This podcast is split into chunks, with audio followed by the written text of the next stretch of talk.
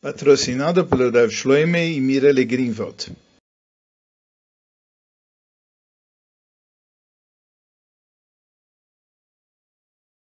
A nossa Sikha, é, ela está no Likutei Siches, volume 14, Parshas Tavot, Sikha Aleph.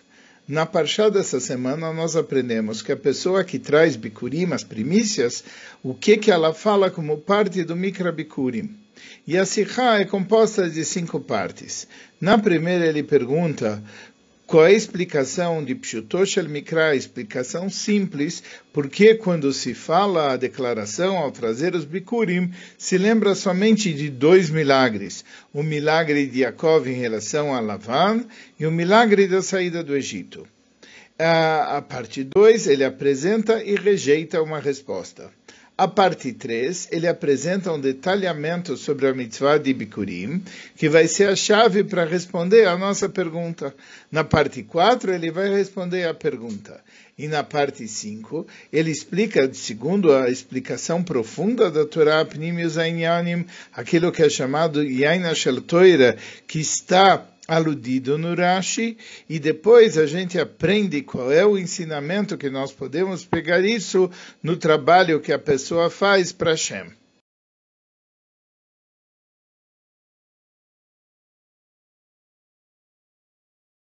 No começo da nossa parcha, nós temos aquilo que é dito ao trazer o Bikurim, que é chamado Mika Bikurim.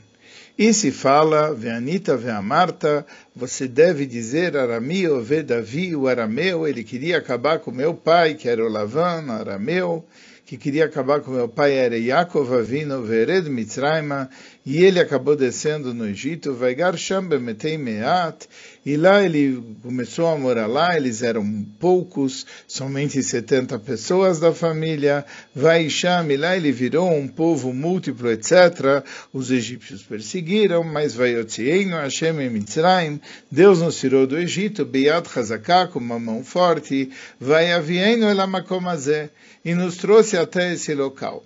A razão porque ao trazer os Bikurim a pessoa menciona exatamente essas duas situações, a situação de Lavan e a situação do Egito, é porque os nossos ancestrais, eles foram salvos tanto da ameaça de Lavan Arami, como da, ao, do Egito, por, e, e, eles querem agradecer e louvar Hashem por essa bondade de salvá-los de serem destruídos. E não somente ele os salvou, mas Hashem ele os trouxe para Eretz Avat Halav Dvash, uma terra da qual emana leite e mel, e a gente agradece isso não simplesmente falando e relatando, mas através de uma ação, trazendo os bikurim, trazendo as primícias. Acontece que aqui tem uma pergunta.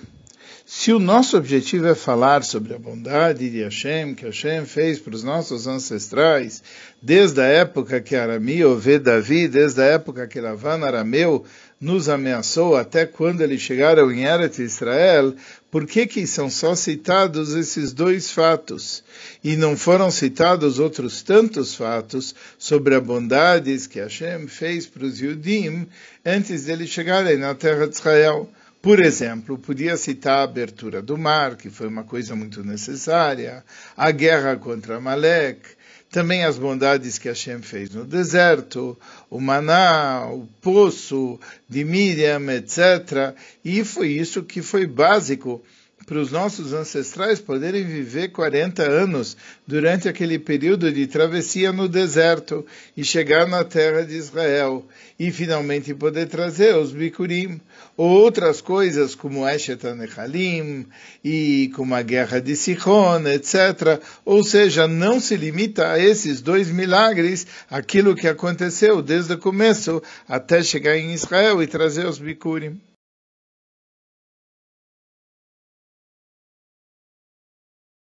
E mesmo se você disser que salvar de Lavan e salvar do Galuto Mitzrayim eram milagres diferentes. Por quê? Porque eles foram fundamentais e a bondade que eles expressam, isso ajudou nossos ancestrais a não serem completamente destruídos e apagados, raso shalom do mapa, etc.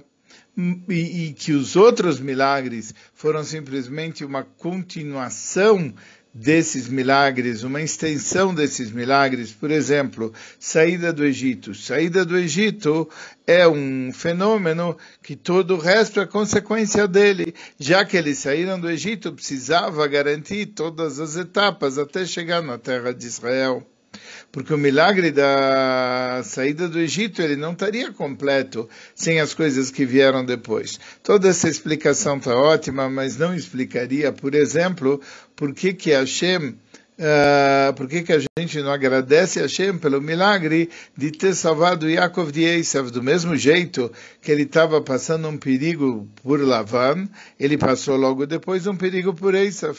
Então, porque ao trazer o Bikurim a gente não lembra o milagre com Eisaf.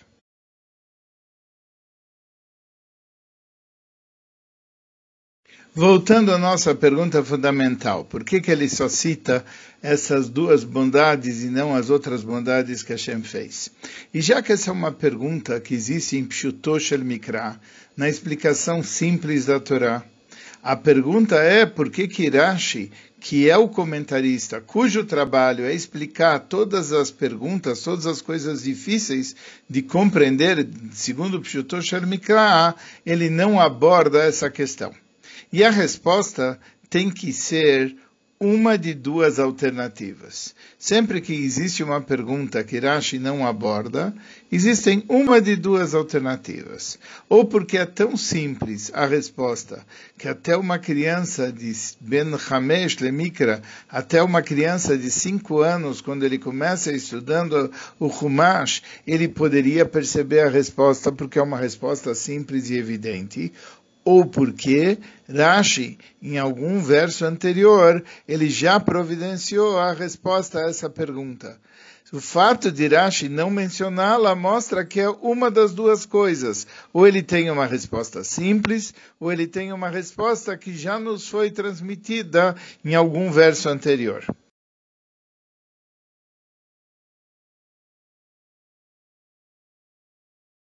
A resposta é qual é a diferença é que Yaakov não foi salvado de alguma coisa que realmente foi feita pelo Esav. No caso de Lavan, também a gente pode dizer que o Lavan não fez aquilo que ele pretendia. Mas o que? Já que Lavan ele planejou e pretendeu prejudicar Yaakov, Hashem considera como se ele tivesse prejudicado Yaakov, porque Hashem considera os pensamentos dos goim como se fosse uma ação. E por isso eles são responsáveis pelas coisas que eles planejaram e pensaram. Ao passo que o Esav, que tem a lei de um Israel Mumar, de um Id que está indo contra as leis do judaísmo, apesar que ele está indo contra as leis do judaísmo, mas ele ainda é um Israel, ele ainda é um Id e assim os seus maus pensamentos não são considerados como se fossem uma ação.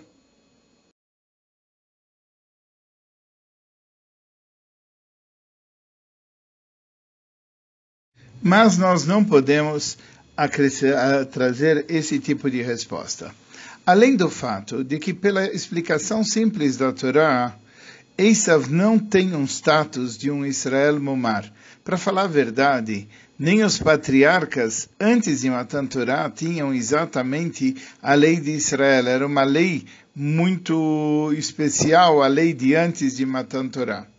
Mas também tem uma outra consideração a ser feita. Um mimanasher, de qualquer forma, não vai dar para explicar assim. Por quê? Se nós falamos a bondade de salvar de um perigo é só um perigo que ele aconteceu na prática, o perigo de Lavan não aconteceu na prática. O Arami, o Vedavi, o Arami que queria acabar, Deus nos livre, com meu pai, ele não aconteceu na prática. Ele planejou, ele queria, era terrível, etc. Mas só estava na cabeça do Lavan. Pode ser que era um pecado severo, mas estava na cabeça do Lavan e não tinha relevância para Yaakov. Por outro lado, se nós vamos nos focalizar pelo perigo, e já que Lavan ter esse tipo de pensamentos potencialmente representa um perigo e é muito desagradável ter o Arami ver Davi, o arameu, querendo fazer um plano contra o meu patriarca Yaakov. E por bondade de Hashem fomos salvos disso. Também o mesmo problema existiria para Yaakov dos planos de Esav, porque Esav também pretendeu fazer para Yaakov, Deus nos livre, o pior, e Hashem salvou a gente da mão dele.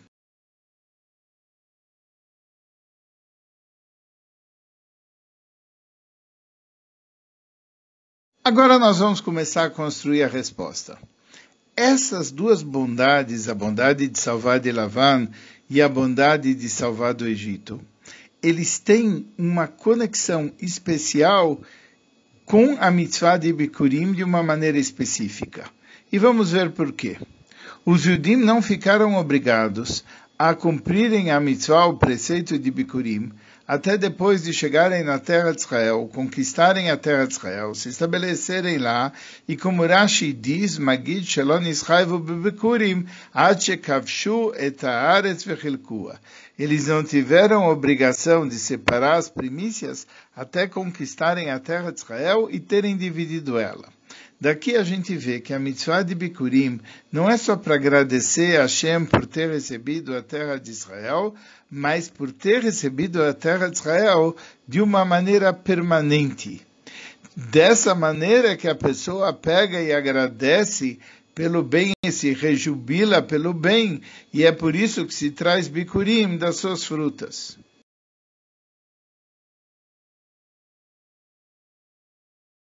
Então, como nós falamos, todo o propósito de Bikurim é realmente agradecer a Hashem pela sua bondade.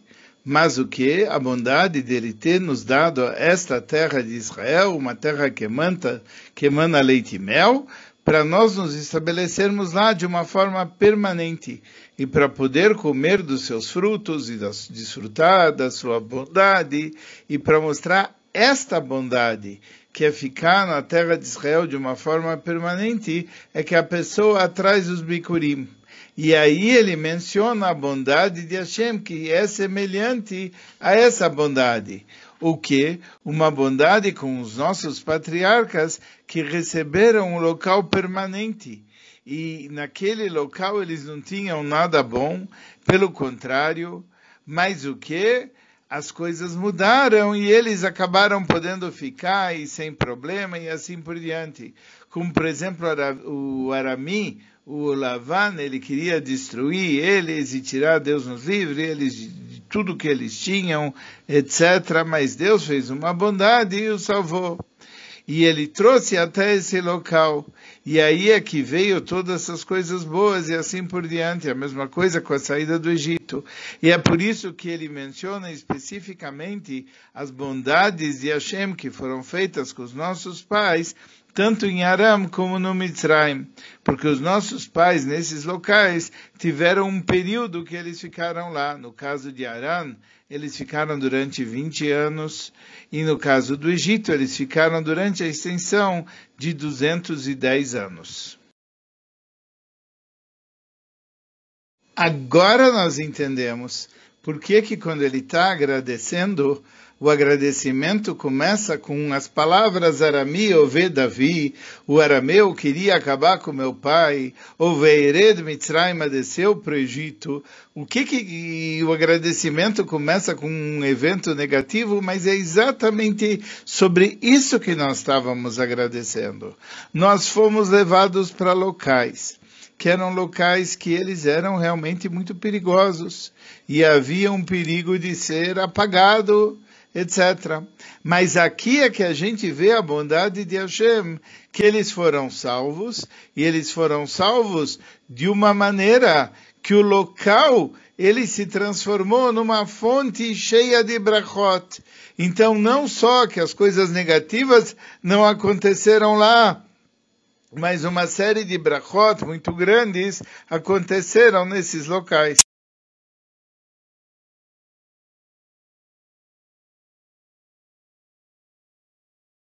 De acordo com Pnimius Ainyonim, com a explicação mais profunda, é explicado no Ora Torah que a mitzvah de Bikurim, os frutos da árvore representam o nível da alma que está dentro do corpo. E a mitzvah de Bikurim é conectada e ligada com o nível da alma, que é a fonte dessa alma que está no corpo, que é o nível da alma que está lá em cima.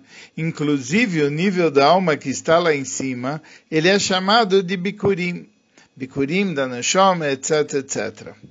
E ele explica que existem dois aspectos dentro dessa mitzvah. Um aspecto é trazer os Bikurim, e trazer os bikurim quer dizer a elevação ir de baixo para cima, até que a pessoa traz os frutos, os bikurim, até o templo. Mas existe um outro nível que é a leitura do Parshas Bikurim. A leitura do Parshas Bikurim, ela representa o Amshach Zelokut, representa trazer um fluxo de divindade de lá de cima para baixo. E esse nível é o nível da alma que deve brilhar dentro do, do corpo. E por causa disso, a gente explica a leitura do Parshas Bikurim conectada tanto com Lavan como com Mitzrayim. Porque tanto no caso de Lavan como no caso de Mitzrayim, aconteceu uma chesed, uma bondade que teve um fluxo que veio de cima para baixo. Vamos ver com Lavan, primeiro está escrito Vaetze Yaakov me Bershova Vaelech Harana. No começo da história é que Yaakov saiu de Bersheva, um local muito elevado, e foi para Harana, um local muito baixo. E lá ele encontrou Lavan. Mas depois, o que, que aconteceu? Vai Ashkem Lavan Baboiker, e depois veio Yaakov alar Ledarkoi. Vayashkem Lavan Baboiker, Lavan acordou de manhã, isso está ligado, segundo as explicações profundas, místicas, com a revelação daquele nível branco supremo de manhã, etc., uma revelação extremamente elevada. E o que que Yaakov fez? Allah, Yaakov alar ledarkoi. Yaakov pegou essa revelação e colocou no seu caminho. Ou seja, ele está trazendo um fluxo de cima para baixo e espalhando isso pelo mundo. Da mesma forma, a ida para o Egito, ela foi antecipada por um fenômeno que Yaakov, ele mandou Yuda na frente, Vet Yuda shalar lefanav, uh, por que que ele mandou? Leorois lefanav, Leorois lefanav, explica os comentaristas, letaken lo beis Talmud, para preparar uma yeshiva. Ou seja, ele trouxe uma revelação de cima para baixo. E ao descer do Egito, ele pegou o Chesed de Hashem e o que que aconteceu? Aconteceu que no mundo Niglaleiam Melech Malchi Amlochim, a Kodesh Borchu, a Kodesh Borchu, ele se revelou, o Gealam, e redimiu o povo de Israel. Ou seja, você está vendo que essa revelação tão grande aconteceu no mundo.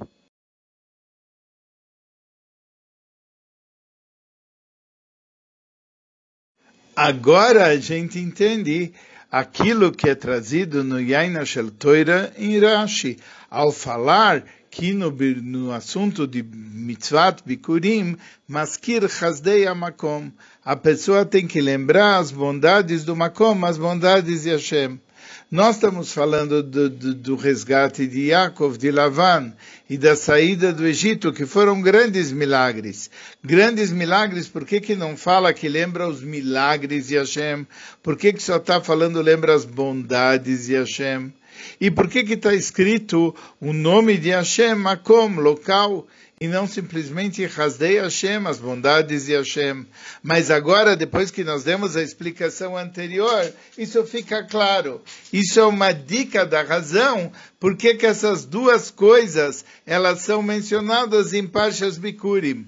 Porque o objetivo da leitura de Parshas Bikurim é a ideia de Chesed, é a ideia de bondade, é a ideia de trazer um fluxo de divindade dentro do mundo. O que quer dizer dentro do mundo? Especificamente dentro do Makom.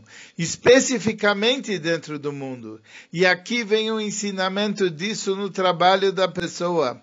A pessoa não tem que ficar satisfeita que o trabalho dele trouxe uma elevação. É verdade que com toira a pessoa sobe, com fila a pessoa sobe e se conecta com Hashem. Mas o objetivo dele não é somente subir e se conectar. Ele tem que trazer divindade até aqui embaixo. Ele tem que trazer em Divrei Areshut. Ele tem que trazer nas coisas que são dentro desse mundo. Ou seja, não só os assuntos desse mundo têm uma importância e um significado da pessoa por causa da sua conexão com Hashem, mas a pessoa tem que trazer divindade nas coisas físicas e tem que caprichar nisso. E tem que se ocupar nisso de uma forma permanente. Por quê? Porque ele tem que transformar as coisas do mundo em Kedusha, em santidade, em Kedusha Mamesh, em santidade mesmo. E, através disso, ele consegue cumprir o propósito da sua criação, que é fazer desse mundo uma dira betartoim, uma moradia para Hashem, até dentro do nível inferior, até dentro do nosso universo.